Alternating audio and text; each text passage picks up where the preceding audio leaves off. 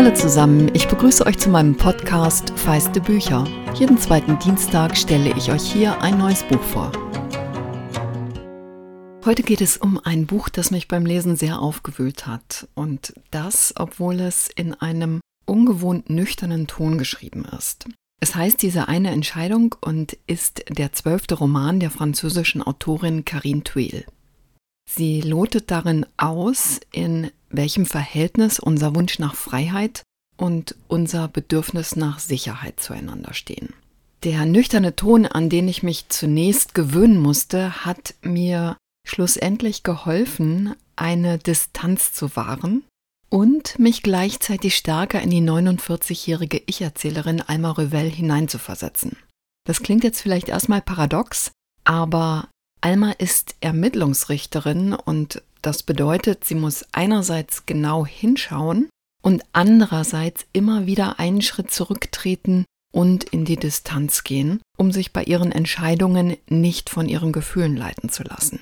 Karin Twill wird manchmal mit Julie C. verglichen. Die beiden sind ähnlich alt. Twill ist 50, C 48. Bei beiden geht es in ihren Romanen oft um Recht und Moral, aber vor allem haben sie beide einen juristischen Hintergrund, der sie, glaube ich, davon abhält, in die Falle, in Anführungszeichen, gefühlter Wahrheiten zu geraten. Karin Thuil nimmt uns mit in Almas Leben, das sich in weiten Teilen im Hochsicherheitstrakt des Pariser Justizpalastes abspielt. Wir fallen mitten hinein in eine Situation, in der es um ein wirklich brutales Ereignis geht, das an den Terroranschlag auf den Pariser Club Bataclan erinnert, der Frankreich im November 2015 erschüttert hat. Und ich musste natürlich auch an das Attentat auf dem Berliner Weihnachtsmarkt vor sechs Jahren denken. Und weil das Buch uns sehr unmittelbar damit konfrontiert und ihr auch gleich einen Eindruck von diesem ungewöhnlichen Ton bekommt, lese ich euch gleich die erste Seite vor. Wollen Sie sich die Aufnahmen des Attentats wirklich ansehen? Lange Zeit war ich es gewesen, die diese Frage gestellt hatte.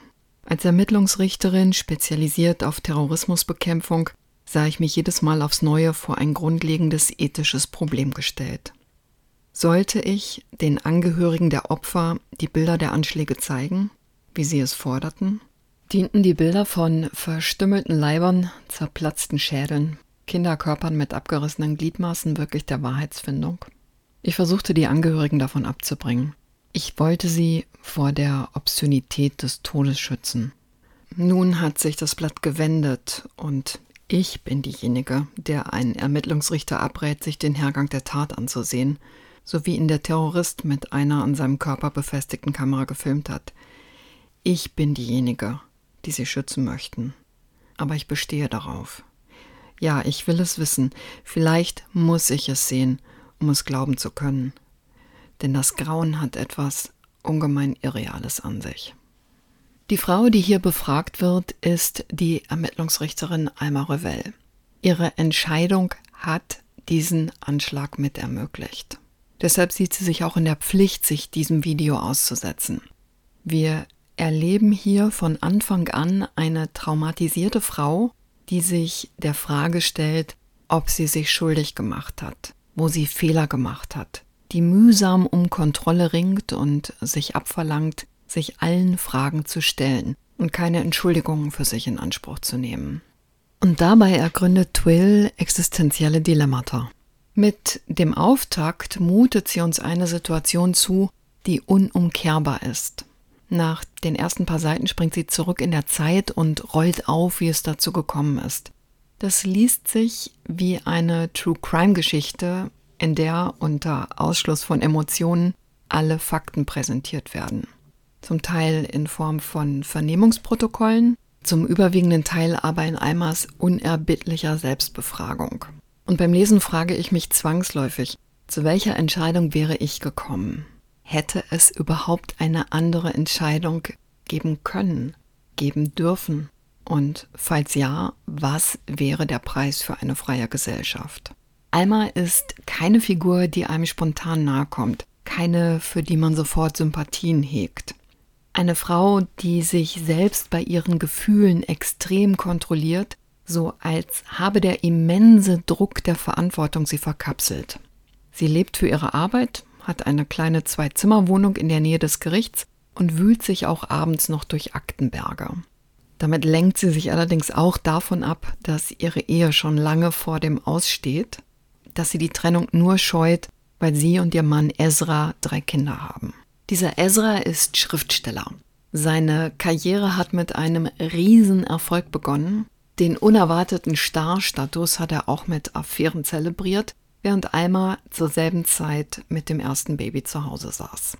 Diese Tochter, Milena, ist inzwischen 23. Die Zwillinge, die das Paar nur unter Mühen bekommen hat, sind zwölf. Esra ist schon sehr lange in einer Krise, weil er nie wieder an den Erfolg anknüpfen konnte.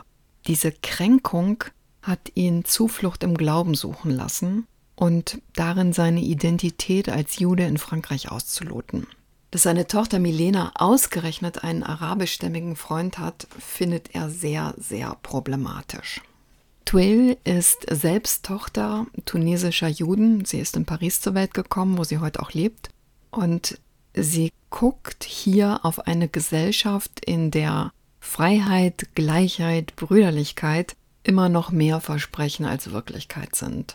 Und doch sind Milena und ihr Freund Ali zwei, die für die Hoffnung stehen.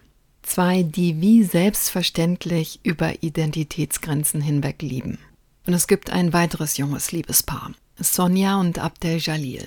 Abdel Jalil ist so alt wie Almas und Ezras Tochter Milena. Gemeinsam mit Sonja, die aus einem katholischen Elternhaus stammt, ist er nach Syrien gegangen, um, wie beide sagen, Zitat, nach islamischem Gesetz zu leben. Als sie nach ihrer Rückkehr vom französischen Inlandsgeheimdienst vernommen werden, geben sie an, sie seien aus Enttäuschung zurückgekommen. Denn in Syrien sei es nicht so gewesen, wie man es ihnen versprochen hatte. Und jetzt ist die Frage, erzählen die beiden, die inzwischen ein Kind bekommen haben, die Wahrheit? Sonja wird unter gerichtliche Aufsicht gestellt, Abdel Jalil kommt in U-Haft und Alma muss ermitteln, ob die jungen Eltern gerade noch mal der Gefahr entronnen sind oder ob sie eine Gefahr darstellen. Alma wird das Leben der beiden recherchieren und Stück für Stück erfahren wir mit ihr mehr. Twill erzählt dabei auch von Identitätsfragen, von einem Bedürfnis nach Zugehörigkeit. Sie erzählt von einer atomisierten Welt, in der viele sich als ausgegrenzt, chancenlos und ohnmächtig erleben, in der eine fehlgeleitete Suche nach Sinn in die Katastrophe führen kann. Was bedeutet das für unser Leben? Im Zweifel für den Angeklagten heißt ein entscheidender demokratischer Rechtsgrundsatz. Dieser Abdel Jalil ist noch nicht einmal ein Angeklagter, denn er hat sich nicht zu Schulden kommen lassen. Deshalb ist für seinen Strafverteidiger Emmanuel Forest die Sache klar. Sein Mandant muss auf freien Fuß gesetzt werden. Dass der charismatische Anwalt und Alma sich ineinander verlieben, macht ihr als Richterin die Entscheidungsfindung nicht wirklich leichter. So wird sie im Rückblick auch diese Liebe wie mit dem Seziermesser untersuchen. Gerade läuft im Kino ein Film, in dem es um den Anschlag auf den Club Bataclan geht. Der Film basiert auf dem Buch von Antoine Léry, dessen Lebensgefährtin Hélène unter den Opfern war. Er hat damals sehr bald nach dem Anschlag einen offenen Brief an die islamistischen Täter geschrieben. Zitat Ihr wollt, dass ich Angst habe, dass ich meine Freiheit der Sicherheit opfere, aber meinen Hass bekommt ihr nicht. Ich stelle euch einen Link zum Filmtrailer in die Show Notes. Nicht zu hassen nach einem solchen Horror muss unfassbar schwer sein. Und es muss unter diesen Vorzeichen ähnlich schwer sein, den Wunsch nach Freiheit über den nach Sicherheit zu stellen. Lery wollte das nicht nur für sich, sondern auch für Elens und seinen kleinen Sohn, der zum Zeitpunkt des Attentats noch keine zwei Jahre alt war. Denn was wäre die Alternative? Vielleicht kennt ihr Philip K. Dicks Kurzgeschichte Minority Report. Mit Hilfe einer Art Gedankenpolizei soll da vorhergesagt werden, wer ein Verbrechen in der Zukunft begehen wird und dann verhaftet werden, bevor es zu dem Verbrechen kommt. Dick hat diese Geschichte 1956 geschrieben und sie kommt mir heute aktueller denn je vor. Im Namen der Sicherheit sitzen zum Beispiel in Guantanamo seit 20 Jahren immer noch Gefangene ohne klare rechtliche Grundlage im Lager. In Katar wird gerade in den Stadien im großen Stil Gesichtserkennungssoftware als Sicherheitsmaßnahme erprobt, an der es ganz bestimmt weltweit Interesse geben wird. Und dass ausgerechnet der liberale Bundesjustizminister Marco Buschmann den in Anführungszeichen Präventivgewahrsam von Mitgliedern der letzten Generation in Bayern gerechtfertigt hat, fand ich ehrlich gesagt verstörend. Gleichzeitig fühlt sich für uns alle die Welt gerade so unübersichtlich an, dass der Wunsch nach Sicherheit bei vielen wächst. Kenne ich auch. Vielleicht bin ich naiv, aber Eimers Recherchen über das Leben von Abdel Jalil und Sonja haben für mich andere Fragen als die nach der Schuld in den Mittelpunkt gerückt. Wobei ich dazu sagen muss, für die Tat, um die es in diesem Buch geht, gibt es keine Entschuldigung. Punkt. Trotzdem ist da für mich die Frage, welche Entschuldigung hat unsere Gesellschaft, wenn wir Menschen nicht helfen, Wurzeln zu schlagen, wenn sie keine Chance haben zu wachsen, zu einem Teil der Gemeinschaft zu werden? Das sind für mich die Fragen, auf die wir Antworten finden müssen. Und wenn uns das gelingt, wenn wir da Antworten finden, wäre das für mich gleichbedeutend mit der Hoffnung, dass sich Freiheit und Sicherheit ausbalancieren lassen. Zur Hoffnung passt auch, dass Twill einen überraschend zarten Ausblick aufs Leben findet und sie Alma erlaubt zu heilen.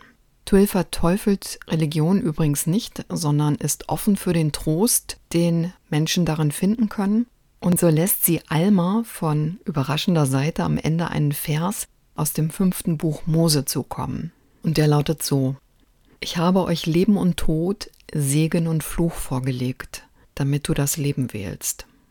Und auch wenn ich Religion für mich verworfen habe, kommt es mir unbedingt wie eine gute Idee vor, das Leben zu wählen. Diese eine Entscheidung von Karin Thuil ist bei DTV erschienen Maya über Le Faf hat den Roman aus dem Französischen übersetzt. Das Hardcover hat 352 Seiten und kostet 23 Euro. Zum Jahresausklang habe ich eine Überraschung für euch. Eine Adventskalendergeschichte von Ewald Ahrens.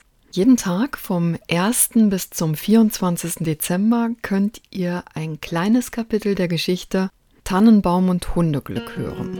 Vielleicht habt ihr ja Lust mal reinzuhören und mit mir durch den Advent zu gehen. Und wenn ihr feiste Bücher kostenlos abonniert, ist es dann fast so, als würde jeden Morgen ein Adventskalender-Türchen aufgehen.